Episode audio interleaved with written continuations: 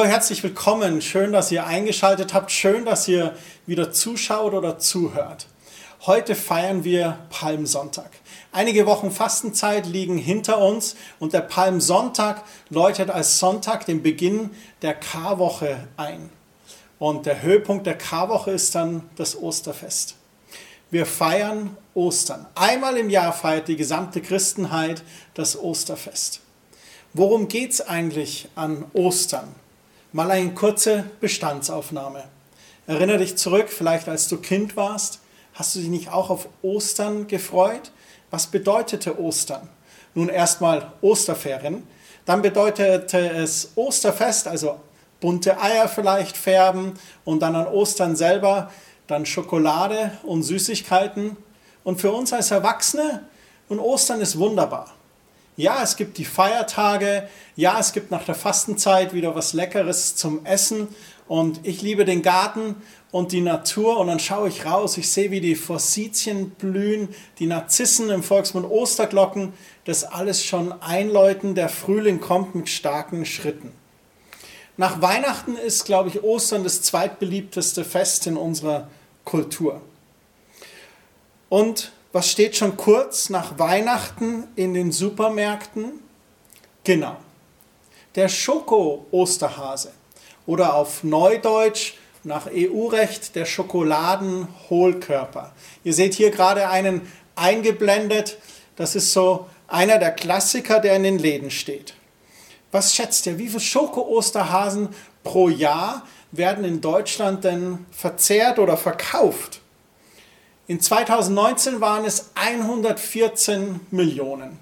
Doch nicht nur das, in Deutschland alleine wurden 2019 220 Millionen Schokoladen-Osterhasen produziert. Damit man im europäischen Ausland oder sogar auch in Asien oder USA bis hin nach Singapur oder New York seinen Lind- oder Milka-Hasen im Geschäft erwerben kann. Einige von euch kennen vielleicht die Ostermärsche. Ostermärsche sind ein Marsch für den Frieden. Wie hat es alles angefangen? Nun, der erste Ostermarsch, der fand in England 1958 statt. Und zwar beim Atomforschungszentrum Aldermaston. Und da gab es den Ruf Ban the Bomb. Man marschierte für den Frieden und gegen die atomare Aufrüstung.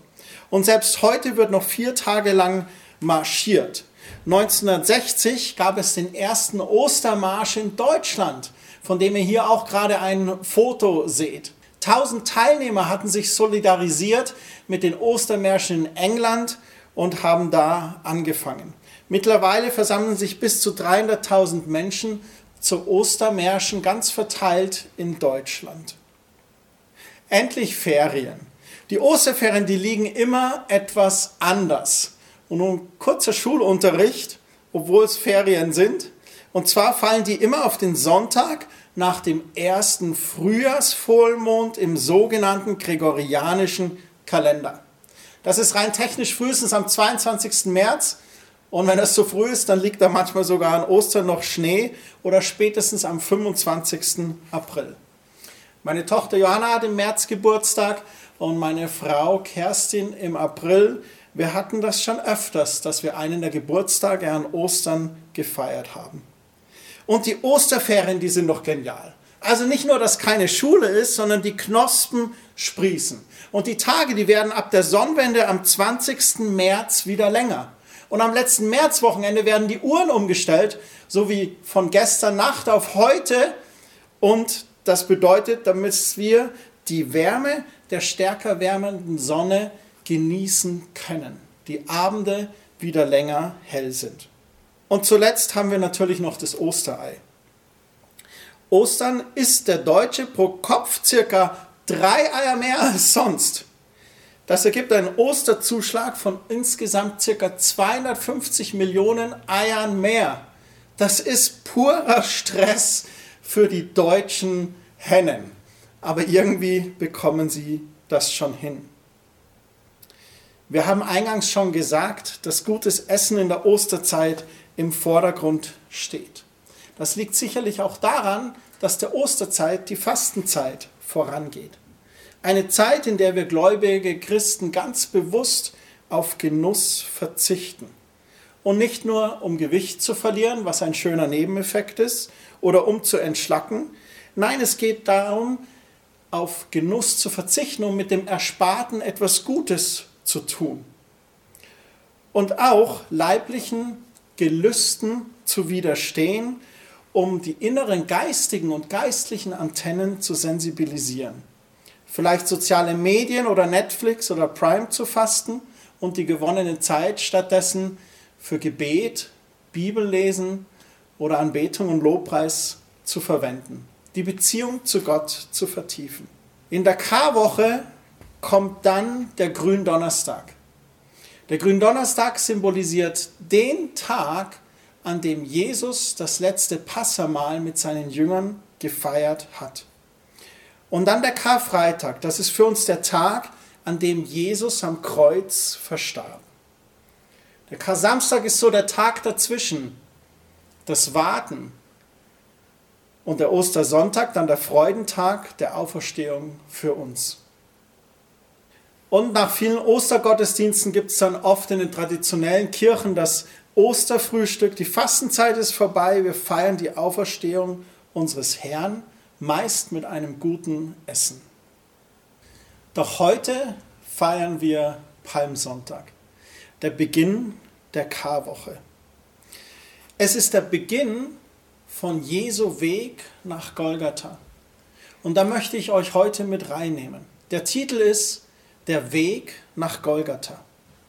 Wir wollen uns ansehen, warum und wie Jesus diesen Weg gegangen ist. An diesem Palmsonntag, da waren alle in Jerusalem gekommen, um Jesus zu sehen.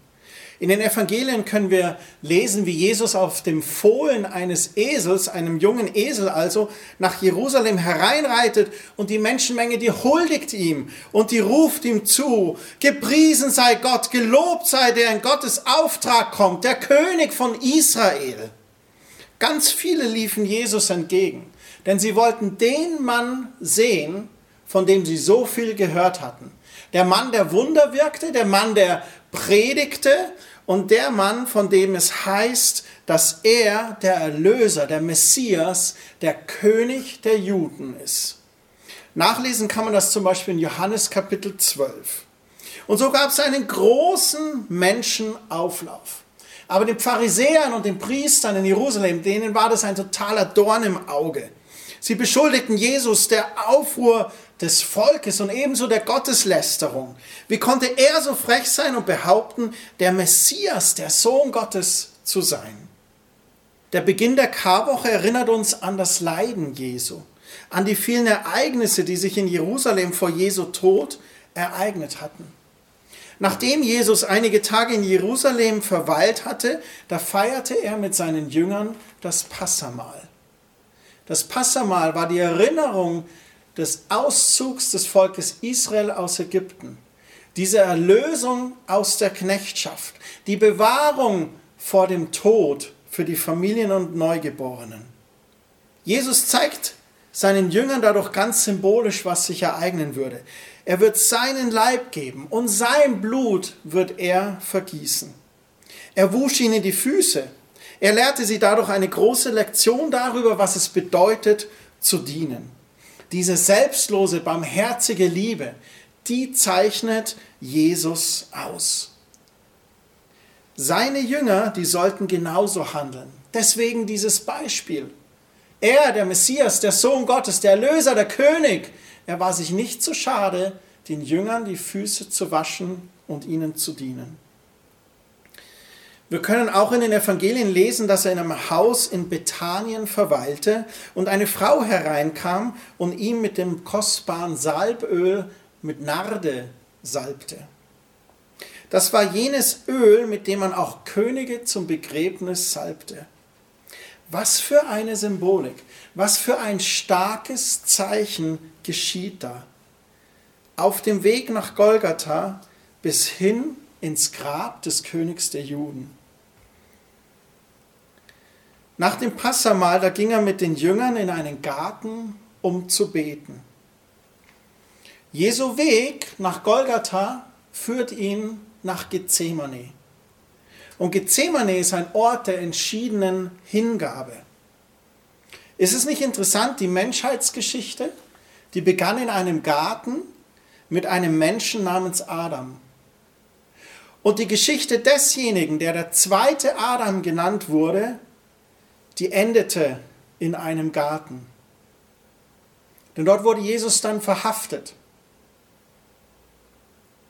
Und als Jesus dort im Garten war, da hatte er immer noch mehrere Möglichkeiten. Ich meine, er war der Sohn Gottes. Er hätte kämpfen können wie die Zeloten. Er war jung, er hatte Charisma. Die Menschen wären ihm in den Tod gefolgt und er hätte es auch sicherlich irgendwie geschafft, die Soldaten zu besiegen oder ihnen zu entkommen. Oder er hätte sich auch einfach zurückziehen können. Warum der Aufruhr? Warum der Trubel? Die Essener, diese christliche Sekte der damaligen Zeit, die hat sich zurückgezogen, für sich mit Gott und dem Glauben gelebt. Er hätte in die Wüste gehen können, eine kleine Gemeinschaft bilden können, so wie die Wüstenväter damals. Viele wären ihm sicherlich gefolgt. Oder er hätte mit den Hohepriestern gemeinsame Sache machen können. Er hätte versuchen können, mit Pilatus irgendeinen Handel einzugehen. Oder weil er der Sohn Gottes ist, hätte er doch Gott einfach bitten können, Legionen von Engel zu rufen. Aber er tat nichts dergleichen. In Markus 14, Vers 35, da heißt es, Jesus ging ein paar Schritte weiter, warf sich nieder und betete, Mein Vater, wenn es möglich ist, so erspare mir diese schwere Stunde und bewahre mich vor diesem Leiden. Dir ist alles möglich aber nicht was ich will, sondern was du willst, soll geschehen. Jesus in Gethsemane ist entschiedene Hingabe. Jesus war überzeugt davon, dass das wahre Schicksal des Messias nicht darin bestand, zu erobern, sondern aus Liebe zu den Menschen sein Leben zu geben und zu sterben mit seinem Leib und seinem Blut den neuen Bund zu besiegeln. Und genau das tat er. Er hatte sich entschieden, sein Leben hinzugeben zur Erlösung vieler. Nach der Verhaftung ging es weiter. Jesu Weg führte ihn vor den Sanhedrin. Das ist der Hohe Rat, der Hohepriester und der Pharisäer. In der Nacht der Verhaftung, da hatten die Pharisäer und die Hohepriester eine Sitzung abgehalten. Und einer von ihnen hatte gesagt, dieser Jesus, der verbringt viele Wunder. Und wenn wir nichts gegen ihn unternehmen, dann wird bald das ganze Volk an ihn glauben. Da verlieren wir die Kontrolle, da verlieren wir die Macht. Die Hohepriester, die wussten genauso gut wie Pilatus, dass Jesus keine militärische Bedrohung darstellte. Sie waren keine Waffen am Schmieden, Sie wussten, dass er eine andere Art von Bedrohung war. Er behauptete, dass das Reich Gottes auf das alles gewartet hatte und auf irgendeine Art und Weise jetzt bereits hier auf der Erde war. Aber es war nicht im Tempel und es war nicht in Horden von Männern mit Waffen. Man kann auch nicht hinein, indem man irgendein Opfer brachte. Es war in Jesus da, das Reich Gottes, in diesem einen Mann, in dem, was er sagte und in dem, wie er lebte und liebte. So hatte niemand vor ihm gehandelt und auch nicht so gedacht. Und der Sanhedrin, der beratschlagte sich und sagte, dem musste man einen Riegel vorschieben. Und deswegen gab es vor der Anhörung bei Pilatus eben diese Anhörung vor dem Sanhedrin. Das war das oberste religiöse Gericht, das aus Hohepriestern und Pharisäern bestand. Die wollten klug sein, da beschlossen sie Jesus Gotteslästerung vorzuwerfen, damit sich die Menge gegen ihn wenden würde. Und dann noch Hochverrat. Dann würden sie sicher sein, dass Pilatus ihn töten würde. Im Markus-Evangelium lesen wir in Kapitel 14, Vers 55. Die hohe Priester und der ganze Hohe Rat suchten Zeugen, die durch falsche Aussagen Jesus so belasten sollten, dass man ihn zum Tode verurteilen konnte. Aber es gelang ihnen nicht. Viele Zeugen brachten zwar falsche Anschuldigungen vor, doch ihre Aussagen widersprachen sich. Wieder hätte Jesus nur schweigen müssen. Und wieder schwieg er nicht. Er unternahm keinerlei Anstrengungen, die falschen Anklagen zu korrigieren. Jesus auf dem Weg nach Golgatha vor dem Sanhedrin, da ist ein entschlossenes Bekenntnis. Er saß zwar schweigend da, während sie ihn verspotteten, aber dann kam die Frage, bist du der Messias? Und Jesus antwortete, ja, ich bin es. Und dann erzählt er noch, dass sie den Menschensohn auf den Wolken kommen sehen würden. Und so lieferte Jesus ihnen einen Grund für sein Todesurteil, den sie von all ihren falschen Zeugen nicht bekommen konnten. In Gethsemane entschiedene Hingabe. Vor dem Sanhedrin entschlossenes Bekenntnis. Und nun ging es weiter. Nun ging es zu Pilatus und dann auch noch zu Herodes. Wie wird Jesus sich nun verhalten? Pilatus, der hatte eigentlich einen sehr lästigen Job. Also der Nahe Osten, der war im römischen Reich nicht beliebt. Das römische Reich war riesig und der Nahe Osten und mit den Juden und das war alles nicht so sehr beliebt. Doch Pilatus, der muss ein ehrgeiziger Mann gewesen sein. Und er stand nun vor einer heiklen Aufgabe. Einerseits musste er dafür sorgen, dass die hohe Priester irgendwie gefügig blieben. Sie waren ja quasi die jüdische Obrigkeit. Andererseits musste ihnen aber gleichzeitig genügend Freiraum lassen, damit das jüdische Volk die römische Autorität weiter anerkannte. Dieses Spiel, Besatzungsmacht zu sein, das war gar nicht so leicht. Ein totales Politikum. Ein antiker Schreiber namens Philo, der sagte, dass die Herrschaft von Pilatus sich durch Folgendes auszeichnete. Bestechung, Beleidigung, Raubüberfälle, übermäßige Grausamkeit, Hinrichtungen ohne Gerichtsverhandlungen und dass er ein grimmiges, rachsüchtiges Temperament hatte. Das war dieser Pilatus vom Geschichtsschreiber so beschrieben. Und jetzt bringen die Hohepriester Jesus zu diesem Pilatus. Und sie haben sich die Anklage, die sie vorbringen wollen, sehr gut überlegt. Lukas 23, Vers 2, da heißt es, Dort beschuldigten sie ihn. Dieser Mann hetzt unser Volk auf. Er redet den Leuten ein, dass sie dem Kaiser keine Steuern zahlen sollen. Und er behauptet von sich, er sei der Christus, ein König, den Gott geschickt hat. Sie versucht mit allen Mitteln Druck auf Pilatus auszuüben, um ihn dazu zu bringen, das zu tun, was sie gerne von ihm möchten. Mit anderen Worten, dieser Jesus, der stellt ein Problem für Rom dar und der Kaiser, der wird ihn auch nicht mögen. Du solltest lieber was unternehmen. Als Pilatus herausfindet, dass Jesus aus Galiläa stammt, da versucht er nun den schwarzen Peter an Herodes weiter zu geben. Er hat doch die Amtsgewalt über Galiläa. Und so geht die Reise auf dem Weg nach Golgatha weiter von Pilatus zu Herodes. Doch vor Herodes, da blieb Jesus stumm. Und sie brachten ihn wieder zurück zu Pilatus. Pilatus, der erinnert sich an den Brauch, am Passafest einen Gefangenen freizulassen. Und er gibt ihnen die Wahl zwischen dem harmlosen Jesus und Barabbas. Markus und Lukas berichten beide davon, dass Barabbas in Aufstände verwickelt war. Wahrscheinlich hielt die Volksmenge den Barabbas für einen Freiheitskämpfer oder Patrioten. Als die Menge die Wahl hat, da rufen sie laut, Gib uns Barabbas! Die letzte Chance, die letzte Möglichkeit, irgendwie frei zu kommen, irgendwie von diesem Urteil loszukommen, die war vorbei. Pilatus ließ Jesus dann geißeln. Jesus litt unsägliche Qualen. Er wurde ausgepeitscht, geschlagen. Er wurde verhöhnt.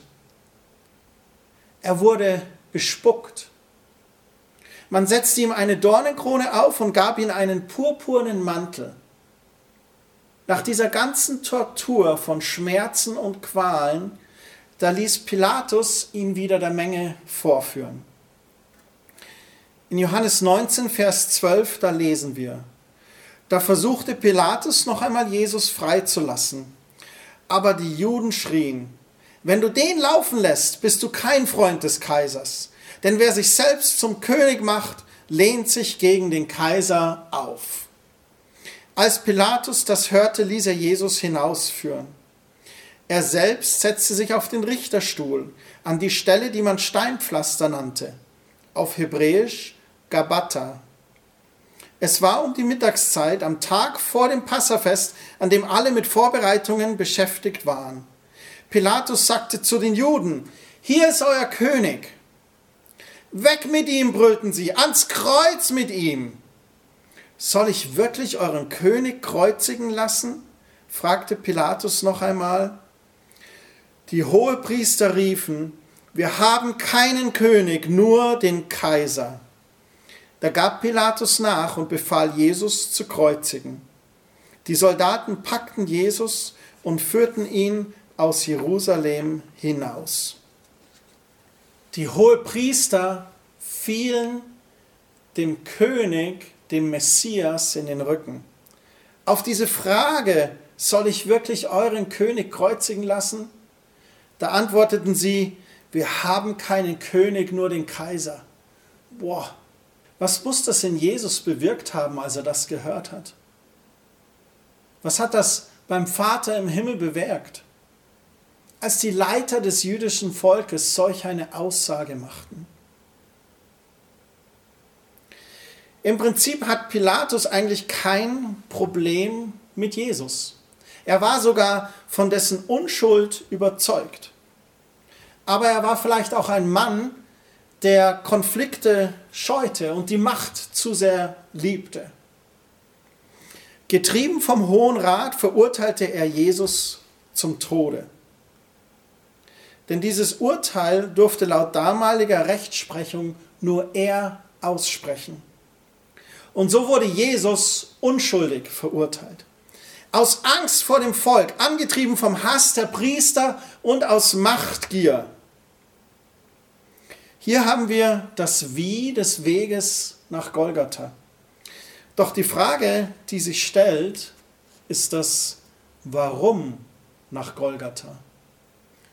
Einige hundert Jahre vor diesen Ereignissen gab es einen Propheten. Und dieser Prophet hieß Jesaja. Und Gott sprach durch diesen Propheten und hat vorausgesagt, warum dieser Weg nach Golgatha notwendig sein wird. In Jesaja 53, Vers 2.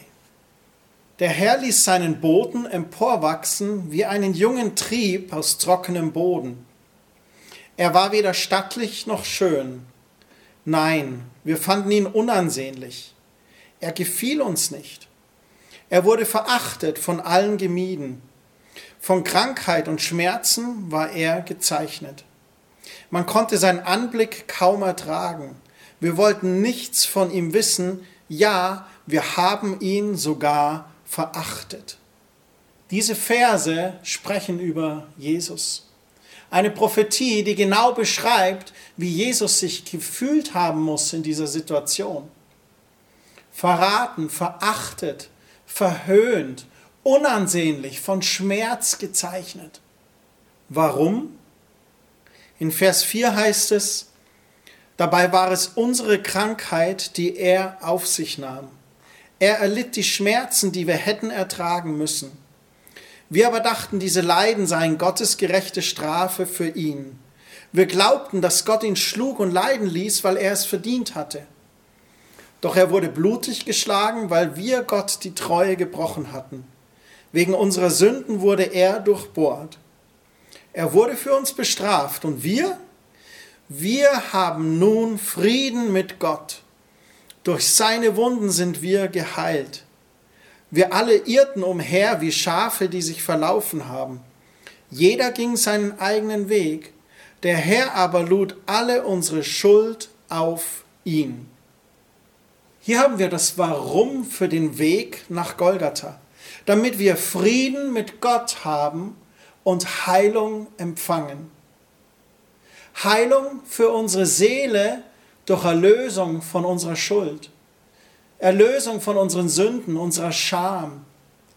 Und Heilung für unseren Leib, weil er alle Krankheiten getragen hat. Jesus ging diesen Weg, weil er uns so sehr geliebt hat. Am Karfreitag werden wir uns diesen Tausch auf Golgatha genauer ansehen. Wir werden sehen, was dieser Tausch auf Golgatha für unser Leben bedeutet, welches Angebot Jesus dort macht. Aber für heute möchte ich einfach mitgeben, dass Jesus diesen Weg gegangen ist aus Liebe zu dir und zu mir, aus Liebe zu den Menschen. Menschen leben oft getrennt von Gott und das schmerzt Gott, weil wir getrennt von Gott oft Fehler machen, sündigen, böse sind zu anderen Menschen und sogar auch böse zu uns selber.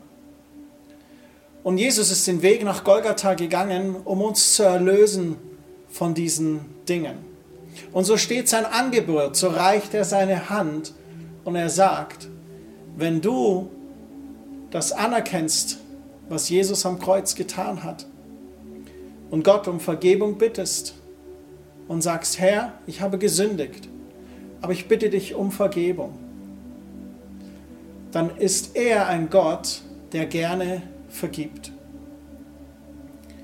Dieses Gebet der Buße führt uns wieder zurück in Beziehung zu Gott. Und da beginnt ein Weg mit ihm, ein Prozess des Kennenlernens seiner bedingungslosen wunderbaren Liebe für uns. Wir dürfen lernen, was es bedeutet, geliebt zu sein. Wir dürfen lernen, was es bedeutet, angenommen zu sein. Wir lernen auch, wie wir frei sein können von Sünde. Wir lernen nicht böse, sondern liebevoll zu sein.